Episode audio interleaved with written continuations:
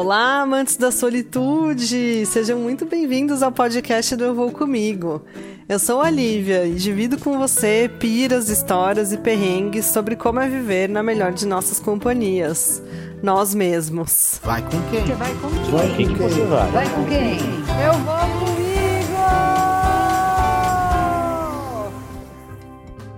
No podcast de hoje, a gente vai fazer uma recapitulação do Eu Vou Comigo.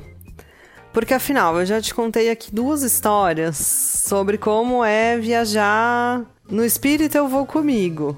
Mas cadê a parte do viajar sozinha? Isso vai acontecer? Por que, que esse podcast chama Eu Vou Comigo? Por que o Instagram chama Eu Vou Comigo? Eu divido bastante sobre isso lá no Instagram, então se você ainda não segue, aparece lá no Instagram, arroba Eu Vou Comigo. Se você não assistiu a live dessa semana, que foi muito legal sobre o Peru com as meninas também, assiste lá, ficou gravada no IGTV. E vamos seguir aqui. O Espírito Eu Vou Comigo, ele é uma construção. Levou para mim um tempo para ser construído. Então vou dividir aqui com vocês um pouco sobre a minha história e como foi chegar lá. E por dividir aqui a minha história, eu tô dividindo de um ponto bem pessoal. Então, pode ser que com você aconteça o mesmo, pode ser que não. E tá tudo bem para todo mundo, não é uma regra que, que tem que ser seguida para você ter o espírito eu vou comigo. E você pode ter também esse espírito ou não, pode ser que você goste, pode ser que faça sentido, enfim. Aqui a democracia prevalece e certo e errado não existem. Então vamos lá. Eu sou de uma família do interior de São Paulo e uma família tradicional brasileira. com e fui criada com um senso de responsabilidade muito grande. Então em casa a gente sempre foi encorajada a fazer aquilo que a gente queria, desde que a gente arcasse com as consequências daquilo, com a mesma coragem que teve para fazer o que a gente teve vontade. Isso foi uma coisa que eu sempre levei a sério, no estilo, ah, eu vou zoar pra caramba na escola, mas eu vou tirar as melhores notas. Então, criando um grau de exigência bastante grande comigo, mas curtindo a vibe também, não, não deixando de aproveitar por causa da, das consequências, dizendo assim. E aí, com 17 anos, eu saí de casa e fui morar numa república para fazer faculdade. Saí de uma casa com quatro pessoas, quarto próprio, tudo mais, para uma casa com 16 meninas do Brasil inteiro dividindo quarto e banheiro com mais três meninas que eu conheci ali, que também estavam saindo da casa dos pais para fazer faculdade lá, em Campinas. Então foi uma novidade muito grande. Poxa, saí de casa com 17 anos, ainda não dirigia tinha um agravante de que eu tava com o pé bem machucado na época que eu mudei, eu tinha rompido o ligamento do pé. Então, assim, foi já aquele desafio logo de cara, não conhecia ninguém. De repente, vai para uma casa nova, para um estilo de vida todo novo. A gente tinha coisas bem interessantes lá na nossa casa, geladeira dividida, cada pessoa tinha meia prateleira de geladeira. Como a gente não se conhecia, não tinha aquele lance de fazer compras coletivas. Era meio que cada uma por si no começo e se virando. Aí dei sorte que na minha república tinha gente que fazia faculdade também na mesma faculdade que eu, daí já começou a rolar aquele esquema de carona. Nem sempre os horários eram os mesmos, então às vezes tinha que ir de ônibus, o ônibus não parava perto, o pé estava machucado. E aí foi aquele crescimento obrigatório na raça, né? Não tinha, ninguém tinha dinheiro, a gente tinha que multiplicar o pão e no fim, a gente acabou virando uma super família. Morar em República é uma experiência maravilhosa que todas as pessoas que pudessem, que puderem na vida, deveriam viver. Porque a gente sai muito do nosso ambiente de conforto e aprende muito. Aí aprende a ser mais flexível, aprende a ser melhor e aprende até a ser mais divertido. Lá em casa, é, a gente tinha uma matéria que chamava Festa a nossa rap era super animada, as meninas, no fim, é, acabaram virando uma grande família mesmo. E a gente fazia tudo junto. Então a gente voltava da faculdade, ia pra academia junto, depois a gente jantava junto, ia estudar. E aí tinha matéria festa, e tinha uma presença obrigatória, uma frequência obrigatória para as festas. A gente ia pra festa todas as noites. E uma amigona nossa que salvou nossa vida durante a faculdade, sete horas acordava todo mundo e tava todo mundo lá na aula.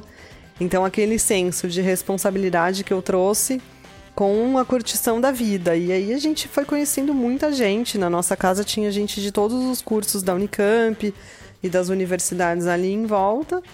E conhecendo aquela galera, fazendo networking, e fomos para jogos, e isso foi trazendo grandes experiências para nossa vida, porque lá muita gente morava em república, o nosso bairro era de república.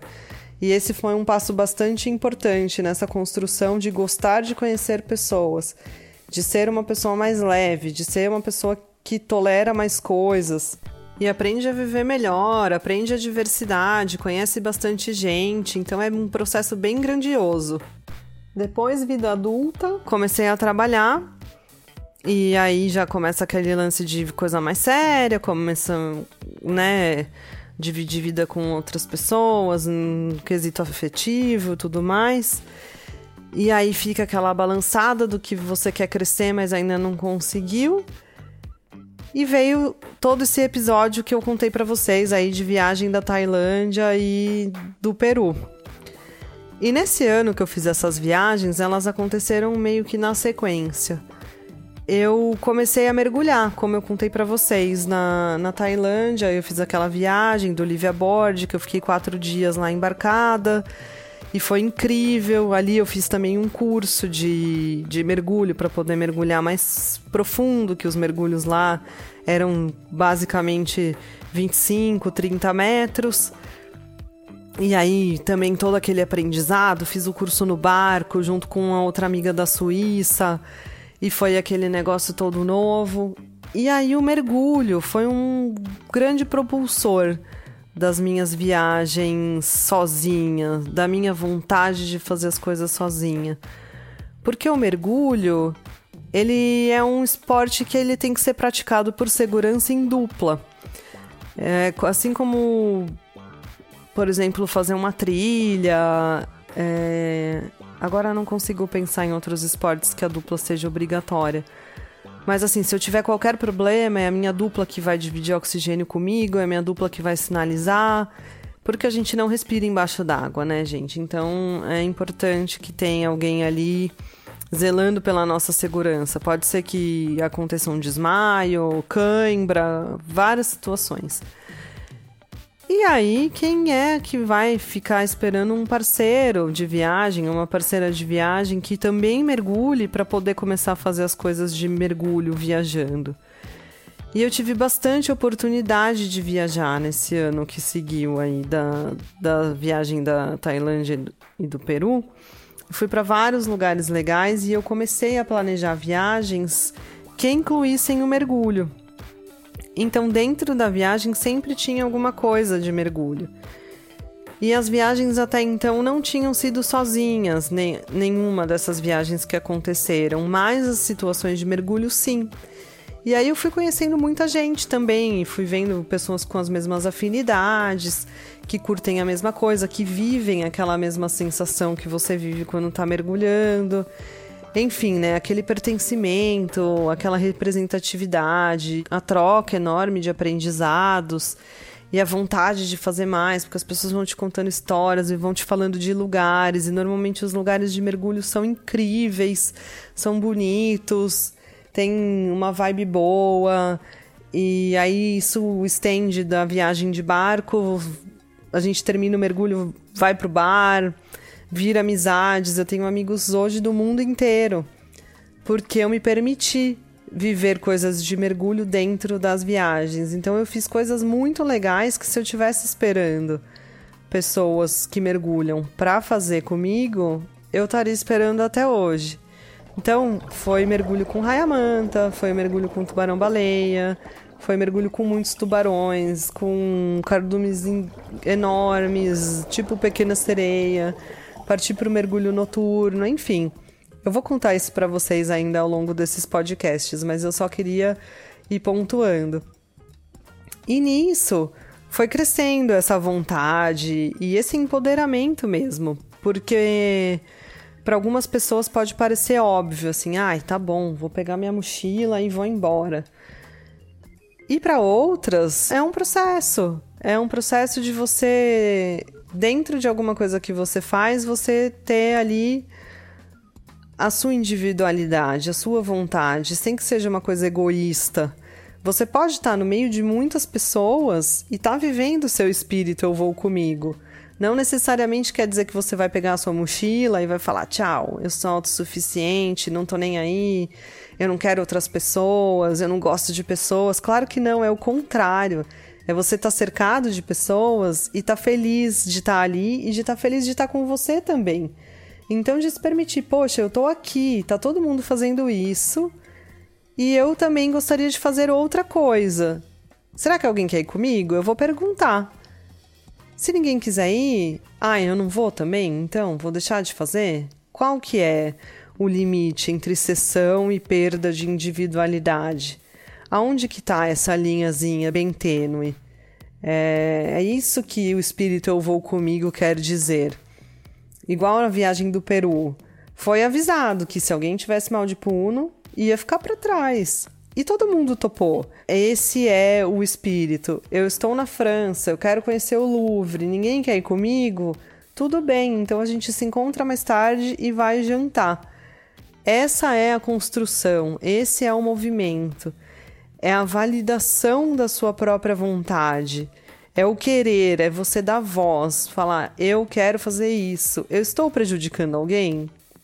Alguma coisa diferente vai acontecer? poxa, será que a outra pessoa também está querendo fazer alguma coisa e não está fazendo porque eu quero fazer isso e ela quer me acompanhar?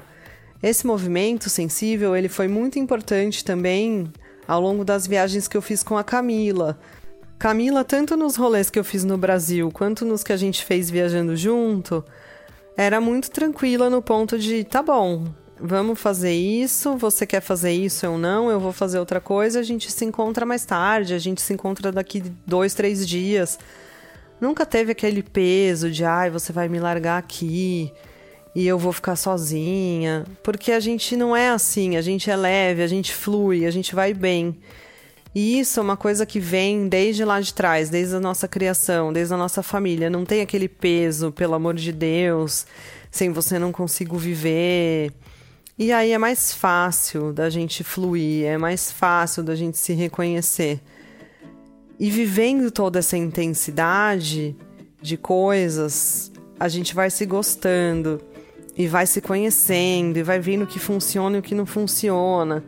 E aí o que acontece, a gente consegue perceber a nossa autorresponsabilidade, porque o que dá certo foi porque eu fiz, e o que não dá certo, ou que dá certo de uma forma diferente, também é porque eu fiz.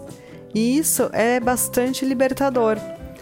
Nesse espírito, eu vou comigo, depois de vividas essas duas experiências da Tailândia e do Peru, que eu dividi com vocês nos dois podcasts anteriores, e contando um pouco dessa história, agora aqui para vocês no podcast de hoje, a gente fica alinhado para o podcast da semana que vem, que vai ser sim o primeiro movimento do Eu Vou Comigo, com a minha mochilinha cheia de mim, empoderada, para a primeira viagem entre continentes que eu fiz sozinha. Então eu te espero na próxima semana. E não esquece, quando te perguntarem vai com quem, é só responder: Ué, eu vou comigo.